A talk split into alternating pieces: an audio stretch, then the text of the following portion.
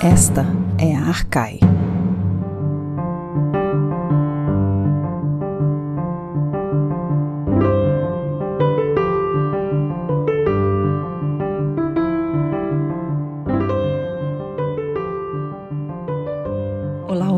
Ouvintes, bem-vindas e bem-vindos a mais um episódio do podcast Arcai. A personagem de hoje é o imperador romano Heliogábalo, e para falar sobre ele temos o prazer de receber Semiramis Corsi, professora de História Antiga do Departamento de História e do Programa de Pós-Graduação em História da Universidade Federal de Santa Maria. Eu sou Beatriz de Pauli e junto comigo para esta entrevista está a Fernanda Pio e na produção Gabriele Cornelli, Flávia Amaral e Lorena Ferreira.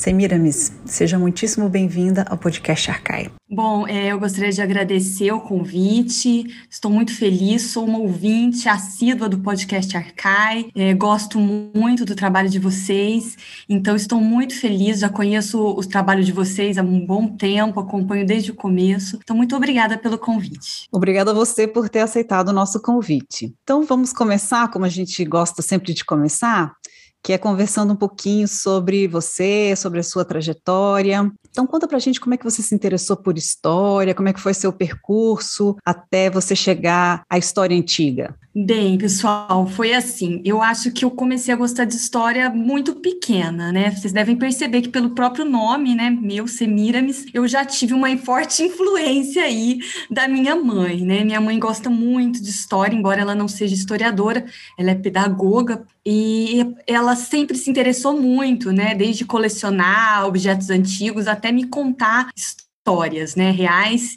e fantasiosas também, né. Mas além disso, eu acho que teve também um agravante aí na, na, minha paixão por história, que foi a relação que eu tive muito forte com meu avô, e ele me levava todos os domingos ao cemitério da nossa cidade. Então pode parecer algo meio sombrio, meio mórbido, mas é, quando eu visitava o cemitério Coelho aos domingos, ele sempre me contava histórias daquelas pessoas que estavam enterradas ali, né? Então a gente fazia verdadeiros tours ali pelo cemitério da cidade, né? Da minha cidade que é no interior de Minas, no sul de Minas. E ele ia me contando histórias dessas pessoas, das suas mortes, das suas vidas, da cidade, dos próprios túmulos, né? Dos estilos dos túmulos, tinha parte dos túmulos italianos, né? Que é uma cidade de imigração italiana e aí eu acho que isso foi aumentando a minha paixão por história. Eu já ouvi, inclusive, várias histórias de pessoas, de colegas, né, historiadores, que e falam que começaram a estudar história ou um objeto específico visitando cemitérios. Né? Então, eu acho que é, foi também um elemento aí para minha paixão. Mas essa paixão só aumentou, e eu acho que aí foi se solidificando, quando, com 11 anos, eu descobri que havia uma matéria na escola que se chamava de fato História. Né? Eu me encantei imediatamente com a minha primeira professora de História, na quinta série mesmo, né, é, do ensino é, fundamental, que era a professora Cíntia Carneiro. E daí, né, influenciada por todas essas pessoas, né, minha mãe, meu avô, minha professora de história. Quando chegou na hora de fazer o vestibular, eu tinha é, como opção seguir a carreira de história ou de jornalismo, porque eu também gosto muito de escrever. E aí eu acho que nessa hora a carreira de história acabou falando mais alto, porque eu achei que fosse possível conciliar a docência, que é uma coisa que eu também gosto muito. Eu fui criada dentro de uma escola, né? Minha mãe, como professora, é, me criou dentro da escola praticamente. A minha tia também é professora, então eu venho de uma família de professoras tradicionais inclusive da cidade, né, de onde eu nasci. E aí eu acabei é, escolhendo por história, porque eu acho que eu podia conciliar essa minha paixão pela escrita com essa minha paixão pela docência e pela escola. Já com a história antiga, o meu percurso foi um pouco menos imediato, né? Eu não sou aquela pessoa que sempre amou a história antiga, né? Porque eu já ouvi vários colegas aqui falarem, olha, eu entrei na faculdade pensando em estudar Egito, por exemplo, né?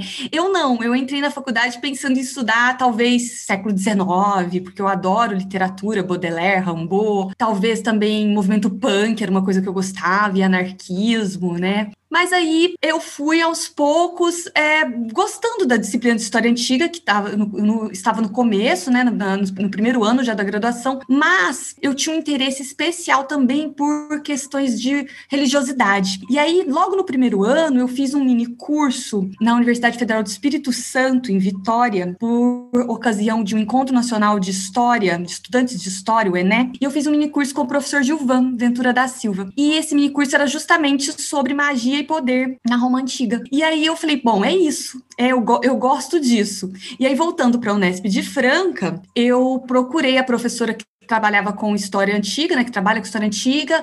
Uh, na época, a professora Margarida Maria de Carvalho, que depois é, foi minha orientadora de, de, mestrado e de doutorado, estava afastada. Então, a professora que trabalhava com Grécia acabou orientando o meu trabalho de conclusão de curso dentro da temática da magia, do, da magia, né, das, da, das representações da magia uh, e poder no Império Romano, mais especificamente né, nesse primeiro momento inicial, eu trabalhei com a poesia do Horácio, com as representações das feiticeiras, né, da Canídia, da Ságana, daquelas feiticeiras famosas ali da poesia horaciana. Então foi mais ou menos assim, o meu encontro com a história, meu encontro com a história antiga. E aí, depois disso, né, no mestrado, a professora Margarida já tinha retornado para a Unesp, então eu prestei o mestrado com ela. Fui a primeira orientada de mestrado da professora Margarida, tenho muito orgulho, muita alegria desse encontro nosso. E aí eu trabalhei com o Apuleio, né, que é um escritor é, romano, né, da África romana, que viveu no segundo século da Era Comum. E esse mestrado acabou rendendo aí um livro, né, publicado pela editora Ana Blume, com auxílio da FAPESP. Depois, para o doutorado, né, ainda sob orientação da professora Margarida, e, e, continuando a pensar a questão da religiosidade, da magia, né, eu comecei a trabalhar com a vida de Apolônio de Tiana,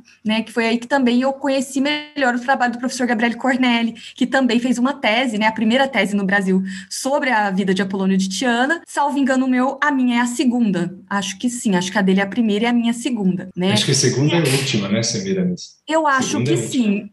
Professor, eu acho que sim. Eu acho que tem um mestrado defendido na UFMG sobre essa sobre a vida de Apolônio de Tiana, mas não tenho certeza. Acho que é um mestrado defendido lá, mas tese eu acho que foram, foram as nossas, né? A sua e a minha, salvo engano meu. E aí eu trabalhei, eu queria trabalhar com essas questões de magia na vida do Apolônio de Tiana, mas eu acabei no doutorado é, dando um enfoque maior na questão do papel do sofista no Império Romano, né? É, porque o Filóstrato, que é o autor dessa biografia, é um sofista e o filósofo estava inserido nas estruturas de poder da dinastia dos Severos, né, que é a dinastia que governou Roma aí na primeira metade do terceiro século depois de Cristo. E aí eu comecei a trabalhar com a projeção do filósofo no próprio Apolônio, no próprio biografado, e como essa projeção tinha relações com as questões de poder e com, a, e com os desejos, com os anseios do filósofo em relação a essa dinastia, que é uma dinastia super interessante, né, na minha modesta opinião opinião, porque é uma dinastia de origens é, siríacas, né? A primeira imperatriz da dinastia, Júlia Domina, ela veio da Síria, e aí os outros imperadores, né, também vão ter essa, essa origem siríaca. E foi aí, né, durante esse doutorado, eu tive a oportunidade de estudar em Salamanca um tempo, uh, fiz um doutorado sanduíche na Universidade de Salamanca, sob supervisão da professora Maria José Hidalgo de la Vega, que é uma especialista em sofistas também, né, gregos do Império Romano. Ela tem uma trajetória uh, coincidentemente muito parecida com a minha. Ela estudou Apuleio no mestrado e depois Apolônio, depois sofistas gregos no Império Romano durante o doutorado. E desse período também eu tive a oportunidade de estudar um pouco na École de Hautes Études en Sciences Sociales, né, uh, no Centro Animar, uh, com o professor Jean-Michel Carrier, que me recebeu lá, sempre sobre é, orientação né, da professora Margarida e acompanhamento dela. E aí, logo que eu terminei esse doutorado, por eu já estudar a dinastia dos Severos, quando eu entrei aqui na Universidade Federal de Santa Maria, que foi bem, bem rápido até entre o final do meu doutoramento e a minha entrada aqui, logo que eu entrei aqui, eu pensei, bom, vou dar continuidade na dinastia dos Severos, né? E aí que eu comecei a trabalhar com o Heliogábalo, que é um dos imperadores dessa dinastia, né? E é o tema do nosso episódio de hoje. Acho que é isso a minha trajetória pela história até chegar no Heliogábalo. Semiramis, uh, sabemos que você também é podcaster e que desenvolve aí um podcast de história antiga, o Diálogos Olimpianos. Você poderia falar um pouco da tua experiência com o podcast e também sobre as atividades do podcast? Ai, muito legal essa pergunta, porque é uma coisa que eu tenho muito orgulho de falar, né? Embora a gente esteja há um mês mais ou menos sem publicar episódios por conta do retorno, né, as aulas presenciais é, e todo, toda a readaptação, é, mas eu comecei esse podcast, o Diálogos Olimpianos, em 2020, ah, logo que começou a pandemia e o isolamento social. Né? Então, logo que a gente é, entrou em isolamento social, foi demandada né, aos professores uma série de estratégias para a gente produzir materiais didáticos para os alunos. Né? E daí me surgiu a ideia de gravar além das videoaulas, alguns áudios explicando textos e explicando conteúdos para as turmas que eu estava na época trabalhando, né, na UFSM, na graduação História. Eu estava na época com duas cadeiras na graduação, uma de História Antiga A, que é trabalha com Oriente, né, e outra com a chama, chamado Oriente Antigo, e outra cadeira que trabalhava com religiosidade, especialmente focando aí em cultos é, de prosperidade, de fertilidade. Essa era uma, uma cadeira optativa. E aí eu comecei comecei a produzir material, especialmente voltado para essas duas cadeiras. E eu pensei, bom, uh, por que não colocar isso para o público? Né? Por que não passar isso para outras pessoas além dos alunos e das minhas alunas? E aí surgiu o podcast. Aí eu chamei a, a, minha turma de orientandos, falei, vamos produzir juntos, né? Além do material da aula, vamos falar das pesquisas de vocês, né? Tanto dos, dos que estavam em iniciação científica, quanto o, o, os doutorandos, vamos, vamos produzir material para disponibilizar sobre o que a gente está estudando, que a gente está debatendo no grupo, né? E aí a gente até agora disponibilizou 59 episódios no Spotify, no YouTube e também nos outros aplicativos aí de podcasts. E assim, é, embora esse podcast chame Diálogos Olimpianos, né, que se refere aos deuses do Olimpo, o nosso interesse não é só em Grécia, né? Pelo contrário, né, como eu falei para vocês, o, como eu estava trabalhando justamente com a antiguidade oriental naquele momento,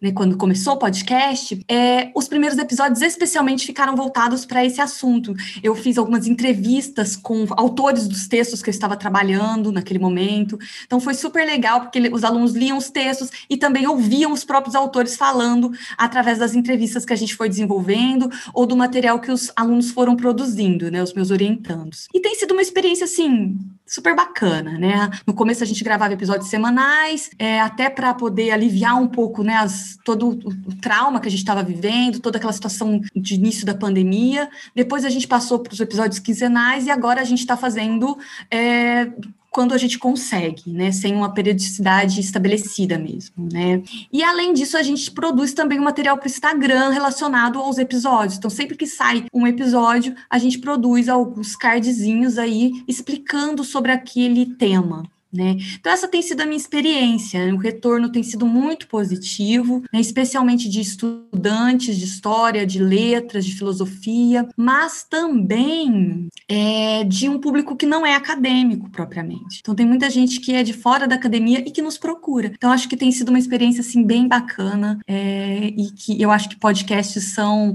né, um, são instrumentos aí muito bons para a gente divulgar o nosso conhecimento, divulgar o que a gente está trabalhando e que atinge atinge um público bem amplo, né? Então, gosto muito do trabalho de vocês e espero estar fazendo também um trabalho à altura. é isso. Com certeza, Semiramis, muito legal, muito bom conhecer um pouco da história também do seu podcast. Sucesso para nós, né? Sucesso para a gente, né? É. Então, continuando aqui nossa conversa de podcaster para podcaster, é, eu queria te perguntar sobre uma publicação que você está organizando, que é o Compêndio Histórico de Mulheres da Antiguidade, né? que tenho certeza que vai ser uma, uma contribuição super importante para a temática de gênero no Brasil. Né? Você pode contar um pouquinho sobre como nasceu esse projeto, como é que anda? Olha, Beatriz, é, antes de falar um pouquinho do projeto, eu quero agradecer você, professor Gabriele Cornelli, que vocês estão contribuindo com a gente, né, com, com o compêndio. Então, agradecer vocês. É, o compêndio, ele surgiu a partir de um outro, de um dicionário de personagens medievais que a professora Renata, da UFG e da UEG, e também da PUC de Goiás, é, desenvolveu, organizou, junto com o professor, Guilherme. É, e aí, eu e o Ivan, né, e ela, eles, eles é, publicaram esse, esse dicionário de personagens medievais pela editora é, Tempestiva, né, Edições Tempestivas, que é uma editora que está nascendo aí, são as primeiras publicações da editora, e ela, é, um dos organizadores da editora, é um dos editores, né, da verdade, é o professor Ivan Vieira Neto, da PUC de Goiás. E aí eu vi esse trabalho da Renata e do Guilherme, achei sensacional, né, dos, é, congregando aí vários media, medievalistas do Brasil. E eu falei para Ivan, Ivan, vamos fazer um dicionário também? Vamos fazer alguma coisa, né, de personagens antigos? E aí ele falou, vamos, vamos lá. E aí a gente pensou, vamos chamar alguém para trabalhar com a gente, porque vai ser um trabalho de muito fôlego. E a gente tem muita amizade, gosta muito do professor Rafael Brunhara, né, da Professor de grego. E vamos, vamos convidar o Rafael, vamos ver se ele top, topa. E aí torcemos lá os dedinhos, convidamos o Rafael e ele, e ele, topou, ele adorou. E aí a gente pensou, olha, vamos trabalhar com deuses, com divindades, né, ou com mulheres.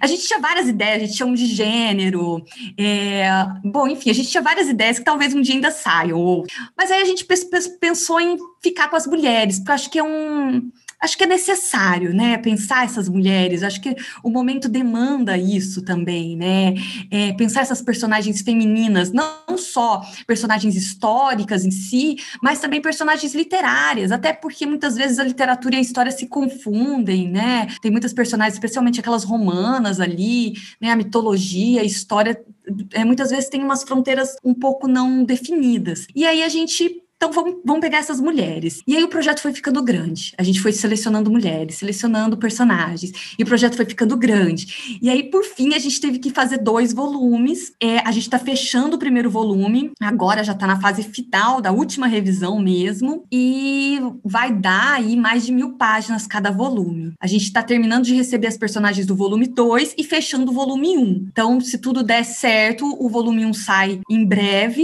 e o 2 deve sair aí começo do ano que vem, acredito, né? Porque também demanda um, tá, está demandando muitos colegas envolvidos, né?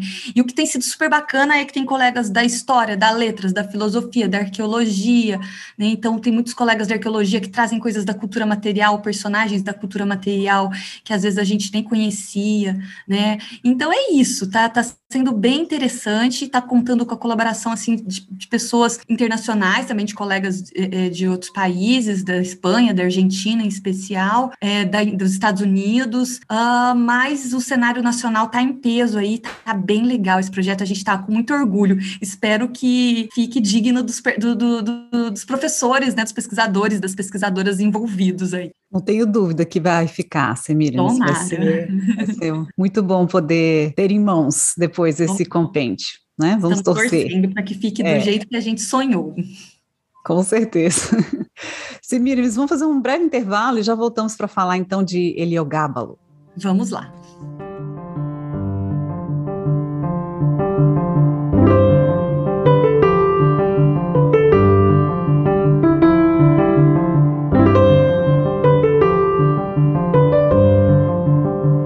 Você ouve podcast Arcai da Cátedra Unesco Arcai sobre as origens plurais do pensamento ocidental da Universidade de Brasília.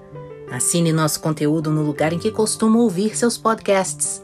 Fique por dentro de tudo que rola na cátedra em arcai.nb.br e nas redes sociais arcaionb.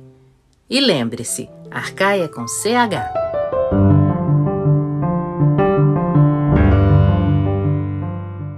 Estamos de volta com a nossa convidada, a professora Semira Miscorsi. E vamos então conversar sobre a nossa personagem de hoje, Heliogábalo. Semira, me conta pra gente quem foi Heliogábalo. Bom, é, primeiramente, eu acho que a gente deve falar dele porque precisa se falar de uma personagem tão esquecida, né? É, quando, como eu falei inicialmente, o meu encontro com o Heliogábalo se deu ainda no meu doutorado, quando, lendo a vida de Apolônio de Tiana, lendo sobre o Filóstrato, sobre o contexto, eu percebi que existia esse imperador super interessante, que não tinha estudos sobre ele no Brasil ainda. E tem pouquíssimos estudos no exterior, inclusive. Tem alguns estudos muito bons sobre ele no exterior, mas poucos, né? Especialmente é, se a gente comparar com a própria tradição de imperadores que têm uma imagem negativa, né? Fruto das visões dos autores aí é, de textos é, de linha senatorial, né? Que chegaram para a gente, como Calígula, Nero, Domiciano, Cômodo. Então, o Heliogábalo ele tem essa tradição muito negativa, que eu acho que foi super super importante para é, fazer com que ele seja, ele tenha sido tão, tão negado pela historiografia, mas tem outros imperadores também de tradição muito negativa e que não, o Nero, por exemplo, tem vários estudos, muito interessantes sobre o Nero. E aí eu falei, bom, vamos, vamos pensar nesse Heliogábalo, né? Principalmente porque eu gosto muito de questões de gênero, já tinha estudado essas questões na iniciação científica, né, com as feiticeiras lá do Horácio, e o, esse imperador, ele tem muitas questões de gênero envoltas nas representações textuais dele né? Mas eu vou falar um pouquinho melhor depois sobre essas questões de gênero. Vou primeiro apresentar de maneira geral esse imperador para vocês. Então, o Heliogábalo, né? Ele foi um imperador bem jovem, de origens siríacas. Ele governou Roma de 218 até 222, né? Portanto, ele governou Roma dos 14 aos 18 anos, bem jovenzinho, bem menino. Né? Isso também vai contribuir para a imagem negativa dele, essa idade muito nova. Né? Ele era filho de pai e de mãe sírios, ele nasceu na Síria, na cidade de Emesa, que atualmente é Homs, né, na Síria. Até se tornar imperador romano, ele sequer tinha conhecido Roma. Né? Então, ele era membro dessa família, né, dessa dinastia, que governou o Império Romano de 193 até 235, da Era Comum. E, embora ele seja conhecido como Heliogábalo pela tradição, ele não chamava Heliogábalo. O nome de nascimento dele é Vario Avito Baciano. Ele passa a se chamar Marco Aurélio Antonino, após ser aclamado imperador, numa tentativa aí de legitimar o poder dele, o ligando ao imperador anterior da dinastia, que é o Caracalla, que se chamava Antonino, que, por sua vez, se liga à dinastia dos Antoninos, né? Embora ele seja da dinastia dos Severos, tem toda uma política da dinastia dos Severos de se ligar à dinastia dos Antoninos. Então, o nome do Heliogábalo, o nome oficial dele é Antonino, o nome dele de imperador. Heliogábalo é, ele vem de um nome latino, Heliogabalus, né, na tradição Heliogábalo, que vem, por sua vez, de uma tradição um pouco mais tardia ao governo dele. Não é do governo dele propriamente esse nome, que possivelmente vem da história augusta, porque a história ali na história augusta, que é uma série de biografias de vidas de imperadores romanos escrita no quarto século, essa biografia ela vai chamá-lo então de Heliogábalo, fazendo referência ao deus que ele cultuava, que é o Elagabal. Ele vai se tornar sacerdote do Elagabal já mais para o fim do governo governo dele nos dois últimos anos. Esse, essa divindade é uma divindade de Emesa, própria ali do, do, do reino e depois cidade de Emesa, uma divindade solar, né, que com esse nome também, Elagabal, ela vai acabar se mesclando também, de certa forma, com Hélio, né, uma divindade solar, que, o Hélio uma divindade grega, né, de origem grega, o Elagabal uma divindade siríaca, mas eles acabam fazendo essa interpretação aí nessa nomenclatura. E o Heliogábalo, né, ele chega ao poder em 218, como eu comentei, após um complô da avó dele, a Júlia Mesa, que é irmã da primeira imperatriz severiana, a Júlia Domina, que era, foi mulher do Septímio Severo, e mãe do Geta e do Caracalla, que são os imperadores posteriores. Essa dinastia, com a morte do Caracalla, ela tinha perdido o poder, o poder, o poder tinha sido usurpado pelo Macrino, que era o prefeito do, do pretório. Então, a Júlia Mesa, essa essa mulher síria muito poderosa, ela acaba fazendo, é, tramando um complô com a ajuda da terceira legião gálica que estava estacionada na Síria. Esse complô envolveu o assassinato do Macrino, do usurpador do poder da família, e a ascensão do garoto de 14 anos ao poder, né? Então, Heliogábalo se torna, né, o, o, o, menino se torna o Antonino, né, se torna o Antonino, é, a partir desse complô uh, projetado, segundo as fontes, né, pela avó dele, mas com a ajuda dessa legião, e ele se torna, então, o quarto imperador dessa dinastia né? Sendo seguido depois pelo último deles, que é o seu primo, é, e, tam, e, também filho adotivo, que ele adota o primo antes de morrer, que é o Severo Alexandre, que vai ser um outro menino que ascende ao poder com 13 anos, né?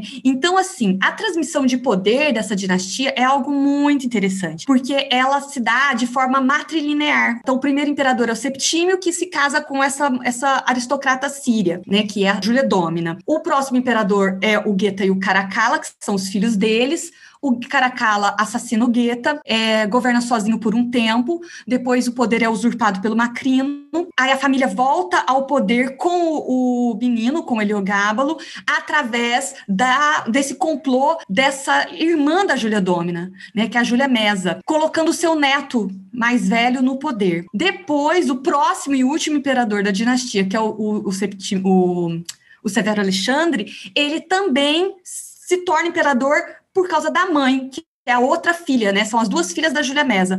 A Júlia Soêmia, que é a mãe do Heliogábalo, e a Júlia Mamea, que é a mãe do Severo Alexandre. Então é uma dinastia assim que tem esse elemento de gênero já muito forte com a presença dessas dessa matrilinearidade né? Então, além disso, né, esse personagem, Heliogábalo, para mim, né, ele foi aquele que, de todos eles, de todos esses imperadores severianos, é, ele foi o que mais frisou, de fato, a origem siríaca dessa família, né? Uh, já tinha um templo para Elagabal em Roma construído, não se sabe se no, durante o governo do Septímio ou do Caracalla, então o Elagabal já estava em Roma, a divindade já estava presente em Roma, trazida pela família, mas, pelo menos o que as fontes fontes indicam, ele vai ser o que vai frisar com mais ênfase isso aí. Ele vai produzir muitas moedas com a, a, a imagem do Elagabal, né? Então ele vai ele vai trazer muitos elementos dessa divindade e muitos elementos siríacos. E esses elementos, né, na minha leitura, vão fazer com que os escritores que são bem avessos à política dele também uh, frisem esses elementos de gênero e de barbaridade por ele ser sírio, como algo muito negativo, né? Então acho que tem problemas políticos aí na maneira dele governar que vão estar presentes nesses que estão presentes nesses textos dos detratores dele, vamos chamar assim, né? Desses escritores que vão falar muito mal dele, mas eles vão usar muito desses elementos dele ser sírio e dele cultuar essa divindade com tanta ênfase para ajudar na construção da imagem negativa dele. E aí entra a questão de gênero, a ponto do Dion Cássio, né, que é um escritor romano, um historiador e senador romano, dizer que o Heliogábalo tinha o desejo em ter uma vagina de mulher no lugar do seu pênis. Ele fala isso, que ele chamou os médicos do império para realizarem essa cirurgia. Né? Então, na minha análise, né, o Heliogábalo ele tem, ele tem, ele aparece com uma imagem muito negativa que tem que ser cruzada. A barbaridade dele tem que ser cruzada com as questões de gênero. Ele é feminino porque ele é bárbaro ele é bárbaro e ele é bárbaro e feminino ao mesmo tempo, né? Ele é, ele é sírio, é, ele traz sírios para governar junto com ele, os principais conselheiros dele são sírios, tem essa presença muito forte de uma mulher, da avó e da mãe na política dele, né? E aí, para trabalhar com ele, eu tenho usado especialmente o Dion Casso, né? Que é o, esse senador e historiador romano, que escreveu a obra História Romana, que foi contemporâneo do Heliogábalo, tem usado também o Herodiano, que é um outro historiador contemporâneo também da dinastia, mas que escreveu alguns anos depois do, do Dion Cassio, com a obra História do Império Romano, e eu utilizo algumas passagens da, vida, da própria vida de Apolônio de Tiana que eu tenho lido como metafóricas, como fazendo uma metáfora em relação ao Heliogábalo e ao Severo Alexandre, muito possivelmente porque o filósofo talvez estivesse escrevendo durante a vida do Heliogábalo, então ele não podia falar mal dele né? Então é isso, né? E aí depois vem todas as questões de gênero em torno dele, né? que são bem interessantes, assim, que eu posso comentar também se vocês quiserem ouvir é, sobre. É, eu queria saber um pouco mais sobre essa questão é, do gênero na representação do Heliogábalo. O que que, o que, que a gente tem no, no sentido de o que a gente pode é, ver sobre quem de fato ele era por trás dessas representações exageradas? Bom, a primeira vez que aparece uma menção em relação a elementos de gênero, né, na descrição do Heliogablo, está no Dion Cássio, no livro 80, numa passagem que ele diz que o Heliogablo ele parecia tanto com um homem quanto com uma mulher. E em ambas as relações ele era libertinoso, né, para a moda da época. O Herodiano vai concordar com Dião, vai trazer esses mesmos elementos em relação ao Heliogábalo como feminino, chegando até a compará-lo com Dioniso, né, pela sua idade, pela sua beleza. O Herodiano é menos, pega menos pesado com o Heliogábalo um pouco, embora pegue pesado também, mas é menos que o Dion Cássio. E, né, as vestimentas do Heliogábalo, elas vão ser altamente criticadas, e, e eles vão dizer que elas são bárbaras, são femininas. O Herodiano diz que ela ficava entre as roupas dos sacerdotes fenícios e dos medos, quer dizer, era algo que ele nem conseguia conseguia definir exatamente o que era. Era muito diferente de Roma, dos romanos. Ele vai descrever assim com muitos detalhes as roupas do imperador, é, dimensionando claramente aquilo que para gente, é, que para eles, né, é, não era nem coisa de homem nem de mulher, era feminino, mas era ambíguo. Né? O, Herodiano vai dizer que o Antonino, né, se referindo a Heliogábalo, é, como eu falei, uma alcunha dele, então, ele aparecia em público com os olhos pintados, com carmim nas bochechas, estragando o rosto dele, que era um rosto muito bonito, justamente porque era jovem, né? O Filósofo também vai trazer uma série de imagens metafóricas de dois reis brahmanes, um deles que conhece os gregos, conhece a língua grega, conhece a filosofia grega, e outro que chega com um barulho, que chega é, cheio de roupas estranhas aos olhos dos gregos, e que, por sua vez, esse rei de nome não mencionado cultua uma divindade solar de forma errada. Né? Então, para mim, tem uma metáfora muito clara aí, né? Bom, e, né, pelo que eu posso perceber, esses textos, eles vão repetir certos estereótipos, né, que são muito comuns de bárbaros, especialmente de bárbaros orientais, mais especificamente de sírios ou assírios sírios, porque eles fazem uma certa junção aí de sírio a sírio, para representar o Heliogalo, né? Então eles transformam ele num sírio feminino, porque já existia essa, nessa mentalidade romana que os, os sírios eram femininos, de fato, né? Então esse exotismo dele já tá, esse exotismo que vai, vai caracterizar o Heliogábalo do Dion Cássio, do Herodiano, ele já está presente, por exemplo, no Juvenal, na, sati, na terceira, na sátira terceira, onde ele falam que aqueles sírios que vêm do Oronte, né, da, do rio, né, da, da região do rio Orontes, eles enchem Roma de barulho e de prostituição, transformando os costumes dos cidadãos rústicos dos primeiros tempos de Roma é, em coisas libertinosas, né, em roupas aí que, perfumadas, em roupas leves e perfumadas. Bom, então, é, a própria maneira, inclusive, que eu acho que eles vão chamar o Heliogábalo nos textos, eles definem o Heliogábalo como guinidós, né, se referindo aí a uma mulher. Sardanápulo é um outra, outro nome que aparece no Dion. O Sardanápulo, como a gente sabe, é um rei, um antigo rei assírio, que, segundo os textos gregos, vestia roupas femininas e usava muita maquiagem, e também tinha um, uma série de concubinas mulheres e homens né, e vivia numa vida aí, entre aspas, decadente, né, uma vida hedonista, vamos dizer assim, né, com todos os excessos de um déspota, né, com a falta de moderação. Então, essa falta de moderação, ela vai ser um elemento fundamental para trazer o Heliogábalo como feminino, né, e aí tem uma coisa interessante que a gente pode perceber, que são os próprios casamentos do Heliogábalo. O Heliogábalo, de fato, casou várias vezes, né, é, o Dion Cássio conta pra gente que ele teve dois maridos homens e três esposas mulheres, né? De fato, esses casamentos de, com homens a gente não pode atestar, mas com as mulheres sim, ele se casou, né? Ele se casa primeiramente com uma aristocrata chamada Júlia Cornélia Paula, depois ele se casa com uma virgem vestal chamada Júlia Acla Severa, depois ele se casa com uma outra aristocrata chamada, chamada Ania Faustina, e depois ele volta e se casa de novo com a Júlia Acla Severa. Semiramis, mas ele se divorcia primeiro ou ele casa com várias ao mesmo tempo? Não, ele se divorcia.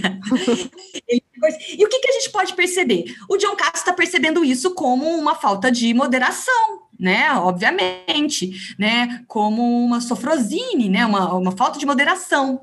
Sofrosine, né, Ribres, né, é, o Dion Castro percebendo isso. A gente já pode perceber outra coisa. Ele estava tentando fazer alianças políticas, ele estava tentando negociar aí com essa aristocracia, se casando com essas mulheres, né. Outra coisa que é interessante, esse casamento com a Vestal é um crime para os romanos. Só que uma coisa que a gente pode perceber é como ele estava tentando fazer alguns encontros culturais, algum, alguns arranjos aí que são também políticos, mas questão também de cultura, né? Ele como um sacerdote, né, de um deus sírio, se casando com uma sacerdotisa romana, né? Então, o que o John Cássio vê como algo extremamente negativo, eu vejo como tentativas políticas do Heliogábalos é, se manter no poder. E tudo isso, então, vai ser extremamente negativo. Ele, o John Cássio vai falar que ele tenta se casar, que ele se casa, na verdade, com um atleta chamado Aurélio Zótico, se casa depois com um escravizado, e sempre frisando, né, como que as paixões dele eram em excesso e que quando eram homens, as paixões dele eram por homens escravizados. Imagina isso para o imperador romano, né? É, é, terrível na imagem desses autores, né?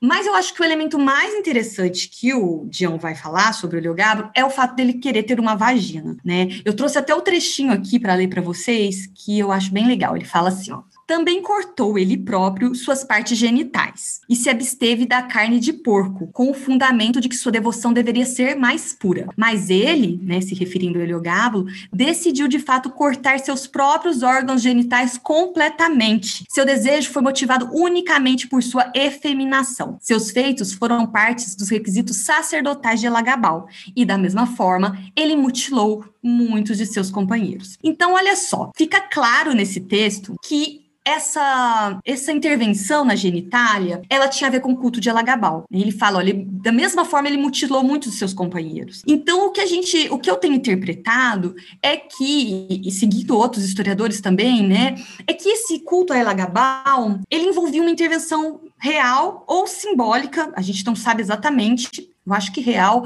muito provavelmente real, no corpo do iniciado, né, especialmente do sacerdote, tal como acontecia com os Gali, né, que são sacerdotes de Cibele, que eu também tenho me debruçado um pouco a estudar para tentar justamente entender o Heliogábalo, porque a gente tem pouquíssima coisa em relação ao Elagabal, né? Então, nesse próprio trecho do Dião, ele fica, ele fala claramente que é um ascetismo na devoção, né? Olha só, ele fala, ele se absteve de comer carne de porco para que a sua devoção fosse mais pura. Então, ao que parece, né, o que o Dião está hiperbolicamente vendo como uma efeminação, né, que pode ter uma efeminação também, pode ser também, a gente não tem certeza, a gente não tem relatos, desses sacerdotes, né? Mas o que ele está vendo com hiperbolicamente como algo muito desonroso para o imperador romano fazia parte de um rito religioso, né?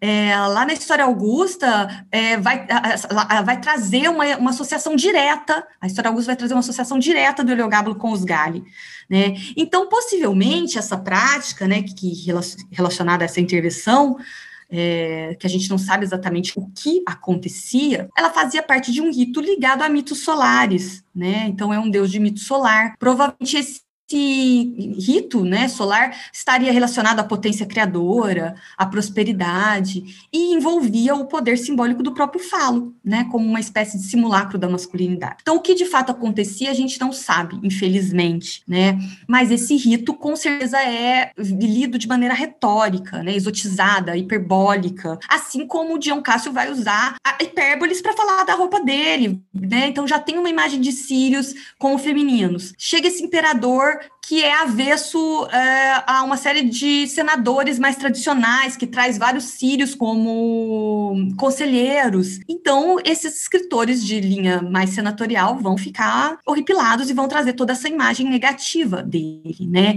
E uma imagem negativa que, ao meu ver, foi levada para a historiografia, né? Embora a gente tenha uma historiografia contemporânea muito legal, tentando rever tudo isso, mas que foi levada para uma historiografia mais tradicional, mais crítica, né, ali começando ali com o Gibbon, já que trata o Heliogábalo como um ser abjeto, né, um ser feminino, é, logo totalmente abjeto né? Então acho que é isso os principais elementos, né? E eu gosto muito, Fernanda, é, de pensar o Heliogablo entrando nessa questão da realidade uh, a partir daquela ideia do, do, Roger Chartier sobre representação. Que a representação ela não significa para o Chartier uma, uma abstração, ela é na verdade uma algo que parte do próprio real. Então havia algo de real nesse imperador. Ele era sírio, ele era sacerdote do Deus né? Ele usava roupas, é, pelo menos depois que ele se torna sacerdote, que são estranhas, né? Mas eles vão exagerar, eles vão exagerar e eles vão vê-lo como um outro, assim como eles viam os Gali, né? Que são sacerdotes é, dessa deusa que vem da Frígia, né? Por muito tempo os Gali, é, por muito tempo não, não, os cidadãos romanos não puderam ser é, sacerdotes de Cibele, né, é, só podiam ser estrangeiros, os sacerdotes. Então, essa, é, eles é, têm uma série de propostas políticas por torno, em torno disso, que eles vão cruzar com os elementos de barbaridade, de gênero, e vão construir, a partir de uma realidade, os seus jogos de interesse, das suas lutas de representações, que é o que o Chartier chama, né? Acho que é isso. É um operador muito legal, né? Eu gosto pra caramba dele. Tenho tem uma paixão pelo Heliogábulo, tem muita coisa legal ainda para desbravar aí em torno você, Miramis, você nos deixou apaixonados também pelo ah, Heliogábalo. É muito bom, excelente. Eu acho que nossos ouvintes vão ter o prazer de te ouvir, ter uma, uma visão muito interessante é, sobre essa personagem que realmente é, é, fascinante, ou pelo menos você a representa de forma fascinante com seu discurso. Eu gosto bastante dele, eu gosto bastante. Eu gosto desses personagens que são negativos, sabe? Que tem essas imagens, essas construções negativas como os vilões, sabe? Eu acho muito legal a gente pensar sobre isso, né? O Nero, por exemplo, é um personagem interessantíssimo, né? Que, que tem uma muito construção legal. Assim, também. Muito legal. Agradecemos muito mais uma vez a sua participação no podcast Arcai. Foi um prazer ter você aqui, Semiramis. Muito obrigada. Bom, eu agradeço muito vocês, agradeço a Fernanda, é, professor Gabriele, professora Beatriz, Lorena, muito obrigada. Espero que vocês gostem mais do Heliogábalo a partir dessa minha conversa.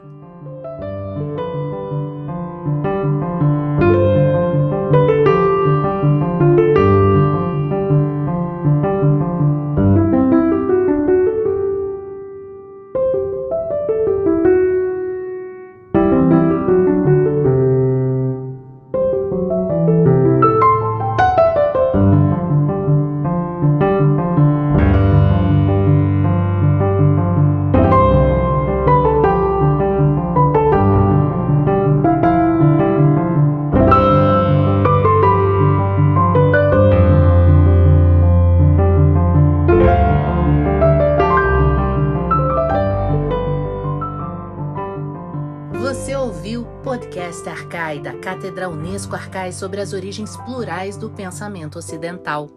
Produção: Ariadne Coelho, Arthur Sobreira, Beatriz De Pauli, Fernanda Pio, Flávia Amaral, Gabriele Cornelli e Lorena Ferreira. Locução: Marcela Diniz. Trilha de Dan Bodan. A Cátedra Unesco Arcai integra o programa de pós-graduação em Metafísica da Universidade de Brasília. Acompanhe nossas atividades em arcai.nb.br e nos siga nas redes sociais. Até a próxima!